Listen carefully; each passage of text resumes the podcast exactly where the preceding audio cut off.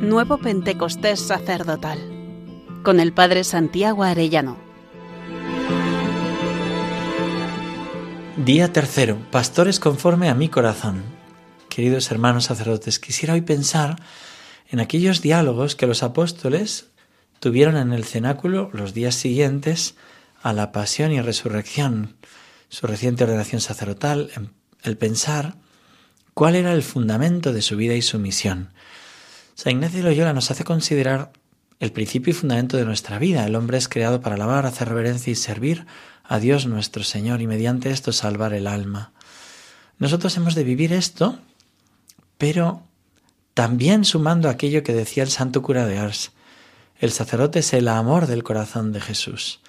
Esa misma convicción tenía la beata Concepción Cabrera de Armida, madre de familia, como veíamos. Ella recibió esta confidencia de Jesús. Mi eterna mirada sobre mis sacerdotes, mirada purísima de amor, de elección, los envolvió eternamente, porque los sacerdotes son fibras de mi corazón, su esencia, sus mismos latidos. Así lo describe el Señor, fibras de mi corazón. El sacerdote es el amor del corazón de Jesús. Este es nuestro principio y fundamento, ser ese amor. Para eso hemos sido creados.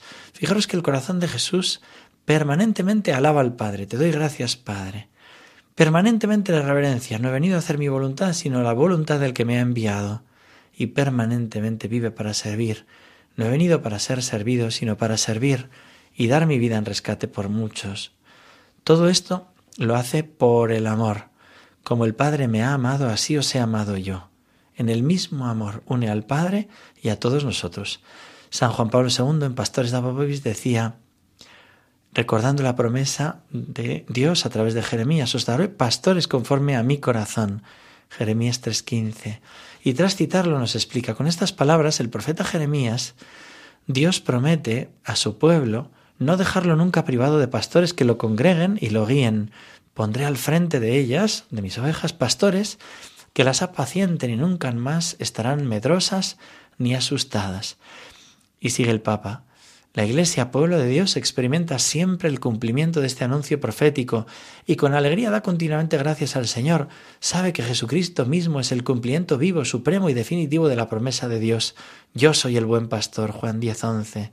Él, el gran pastor de las ovejas, Hebreos 13:20 encomienda a los apóstoles y a sus sucesores el ministerio de apacentar la grey de Dios.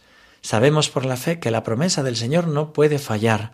Todos estamos llamados a compartir la confianza en el cumplimiento ininterrumpido de la promesa de Dios. La primera respuesta que la Iglesia da consiste en un acto de confianza total en el Espíritu Santo.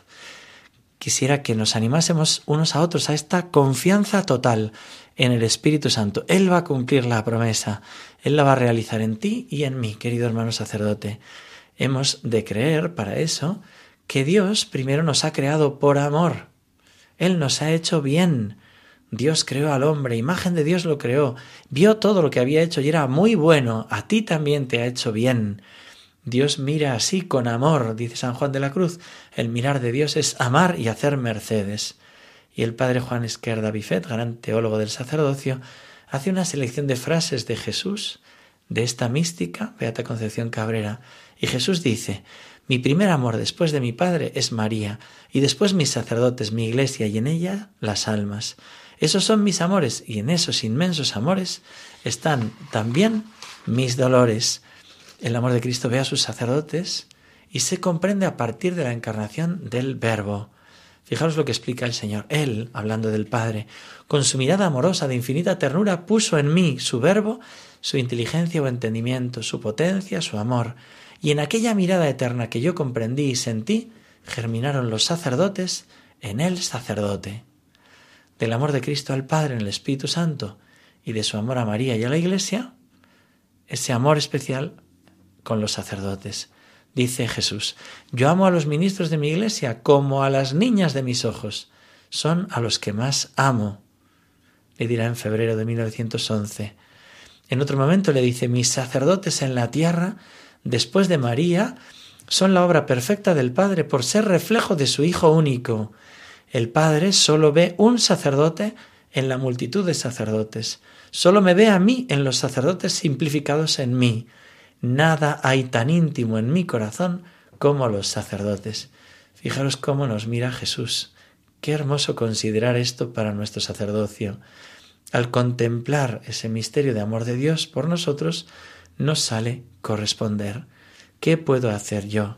Pues al igual que Cristo en su corazón, yo quiero alabar, hacer reverencia, servir a Dios nuestro Señor por amor y ser así el reflejo de su amor, de su corazón. Quisiera que nos ayudase hoy y que contemplásemos también y pidiésemos la ayuda de San Claudio de la Colombiar, confidente de Santa Margarita María de la Coque, del que dijo el Señor, enviaré a mi siervo fiel y perfecto amigo. He aquí al que te envío, le dirá cuando aparece, ¿no? El siervo fiel y perfecto amigo. Vamos a pedirlo también para nosotros, que nosotros lo seamos. Considera, hermanos sacerdotes, si el Señor te puede decir a ti, sin mirar tu debilidad, con mirada enamorada te elegí. Entre espinas y rosas anda tu corazón agitado, y es entre las heridas de mis manos donde yo te guardo. En tu corazón yo dejo el mío, para que a cuantos tú te acerques escuchen mi latido. Sé muy bien que a veces el ladrón entra y hace ruido, pero como un fiel amigo defiendes mi castillo, no con la fuerza ni con las armas, sino con la misericordia y el abandono confiado que en mí tú has conocido. Le podemos responder diciendo, Señor Jesús, te doy las gracias por manifestarme ese amor tan grande que me tienes a mí y a mi sacerdocio. Te pido la gracia de ser yo también tu siervo fiel y perfecto amigo, siendo así con mi vida, con mis palabras y obras, un pastor conforme a tu corazón. Meditemos pues hoy este principio y fundamento de nuestro sacerdocio, ser el amor del corazón de Cristo. Y hasta mañana si Dios quiere, querido hermano sacerdote.